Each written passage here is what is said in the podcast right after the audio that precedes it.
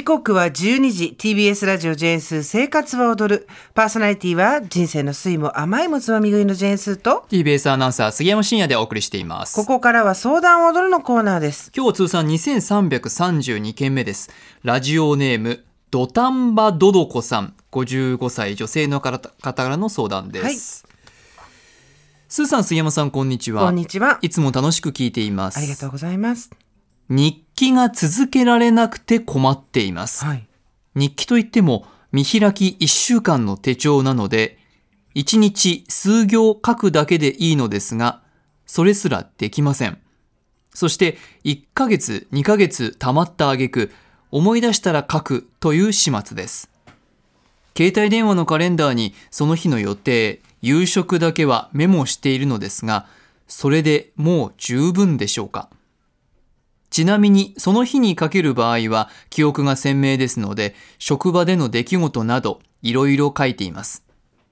何事もコツコツ続けてやるのが学生の頃から苦手なのですがこの日記は30年ほど続けているので意地になっているのかもしれません。大した悩みでもないかもしれませんがいいアドバイスがあればよろしくお願いします。なんかドタンバトドコさんは毎日書けないっていうことを気に病んでらっしゃるようなんですよ。え30年日記が続いてるんだったらもうすごいじゃんと思うんですけど、ええ。毎日書きたい。あ、今日も忘れた。今日も忘れたって言って溜まっていくのが嫌なんでしょうね、えそんなドドコさんにメールが届きました。はい。ラジオネーム羊っ子さん数年にわたり拝聴しておりましたがとうとう私の出番が来たと思われるので初めてお便り差し上げます。はい。私人生で通算25年にわたり手書きの日記を書いております。お市販の5年日記に始まり今では10年日記を活用しています。続けられるコツは完璧にやろうとしないことです。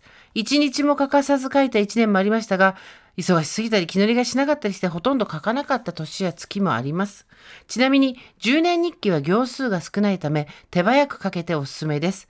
手書き日記を続けているメリットは周りの方に比べて漢字が得意である過去というか忘れていないことと字がきれいになったことまた過去を振り返る際に当時の気持ちをリアルに思い出せる誰にもシェアしていない場所があることです。んやっぱり日記をやることは素晴らしいなと素敵だなっていうふうに思うんですけどそんなに根詰めて毎日やらなくてもいいよっていうのが羊っ子さんからのアドバイス。すごい今ためになりました。ねえ杉山さんは日記は書いてらっしゃいますか？私は正直つけていた時期がありました、うんうん。が今となってはその日記がどこに行ったのか全くわかりません。それは何年ぐらい前の話ですか？何年か前かも覚えていないぐらい。ただ書かなくなってからは多分5年ぐらい経ってて、うん。ただその前書いてる期間は結構大学生から書いてたんで。えそうなんですよだから書いてる期間として飛び飛びですよでも、うん。毎日じゃないし。すごい。ただ78年ぐらいはおそらくぽつりぽつりとうん。1週間に1回とかやってて、で5年ぐらい前からはもう全く書かなくなっちゃって、うん。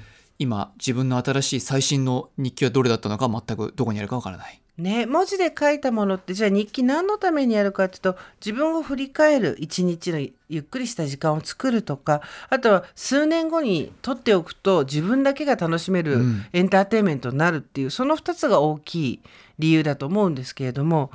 あのー今スマートフォンだったり、えー SNS だったりしてこの日何やってたかななんていうのは結構すぐたどれるんですよね。えだから日記をそんなに真面目につけなくてもいいんじゃないかなと思ったりしますけど多分、えー毎日書けるようになるにはどうしたらいいですかっていうご相談だとは思うんですが、ええーその日の予定夕食だけはで携帯電話のカレンダーにメモしてるからもうそれで基本は十分だと思いますよ。素晴らしいですね、うん、で、えーそれから先はまとめてやれる時にやるんで十分だと思うし何か書き留めたいことがある日だけ書くんで十分だと思うしあの私一回コラムにも書いたことあるんですけど継続と連続っていうのは別物だと。ほう我々はあの私ラジオ体操シンドロームって呼んでるんですけど、はいこの時期特に夏休み、えーラジオ体操に毎日行ってハンコを一つずつもらうのがこの上ない楽しみだった時期もあったじゃないですか。ありました、で何があってもあのお団子を常に横に続けていくというか、うん一日も穴を開けたくないとはいいうのがあってもうシャニムに起きてこう行って、ええハンコだけでも押してくれぐらいの勢いではい。やってたの覚えてるんですけど継続と違って連続したものってやっぱり快感が生まれやすいんだと思うんですよ。うんじわっとしたものというよりも一日一日こう丸が連なっていくたびにテンションが上がってアドレナリンが出てくると、うん。何か偉業を達成しているような気にもなってくる。あとやっぱり学校でも皆勤賞があったり。そうですよね。ね。あのさまざまなところで例えば学校で朝顔の研究なんていうのもあれも毎日ええ。研究結果をかけだったり、はい。とにかく毎日何かをやることに価値を置く文化が強すぎるんだと思います。ジャパンは。そうか。他の国は知らんけど。え。で大人になれば分かるんですけど継続と連続は別でしばらく休んでてもいいんですよえうん。でまた始めればいいしあの羊子さんもおっしゃってましたけど気持ちをリアルに思い出せる誰にもシェアできない場所があるということが日記を自分で書いているところのメリットであって、完璧にやろうとしないっていうことが続けるための秘訣だっておっしゃってるじゃないですか。ええ本当そうですよね。そうですね。自分にこう少し優しくなってあげて。むしろもうね携帯電話にこの予定と夕食だけメモしてるのことでもすごいことですのでまあそんなにもう自分を追い込まなくてもそう。たまってもね思い出しながら書くぐらいそれを継続されてるんですもうすごいと思いますよ。何でもそうですよね例えばじゃあ毎日何々するって決めてやらなかった日があった時ああもうダメだって全部やめたくなっちゃうとか、うん、そうじゃなくてうそれでやめてもいいけどそれよりはまあまあって言って続けた方が後々変化は起きるよっていうことですよね。そうですね。スーさんねあのカレンダーはうんはい手帳ですか？手帳です。紙に手書きです。書く派ですもんね、日記とかってのはどうですか？日記は昔はえっ、と今月見た映画とか今月読んだ本とかを書いておいて年末にそれを見返すのが楽しみだったんですけど最近はそれすらやってなくて、うん。確かに何かやってた方が自分で自分の未来に種を植えるようなものなんですよ。うんで今っていうこの現時点に種を植えておくと将来あこんなことがあったなとかこれ花咲いたなとか、うん後から楽しむことができるそれが日記だと思うんですけどまあやってる時が一番つまんないですよね多分日記って。あそう そうかそうか。未来の自分に種を植える行為ではあるけれども植えてる最中は大して楽しくない。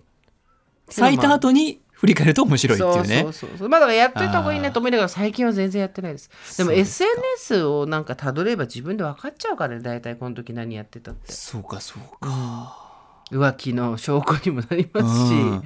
なんか不正の証拠にもなりますし、ええええ。あの SNS は怖いですよってそっちの話じゃない私みたいにほら SNS やってない人にとってみたら日記はあった方がいいねそしたらね。そうですね。なんか撮った写真とかはたまに日付たどったりすることはあるんですよ。うううん。そう写真もいいよね。私それもそうだよと思ってたんだ。あのスマートフォンを持ってらっしゃるようなので、うん。これで毎日一日一枚何でもいいから写真を撮っておくと後から思い出す時にああこここうだったとかこの日はそうだったって思い出したりしますよね。しますね。そう写真いいよ写真。そう。なんかねそう。本当はなんかちょっとね短い文を私も書きたいんですけど、うん。それなぜかというとだんだん年を重ねてきて自分が体験したものとか経験したものが多くなってきているはずなのに忘れちゃってたりすることがどんどん増えてきちゃったんですよ。あるよ。すべてが新鮮だよ。そうなんですよ。あ行ったことないとかあこれ初めて見たみたいな、うん。めちゃくちゃ食べてたりとそかう。触ったことあ何度もったりとか言ってたりとかね。何度も言ってたりとか、あるねあるね。これがねやっぱり多くなってきちゃってるんですよね。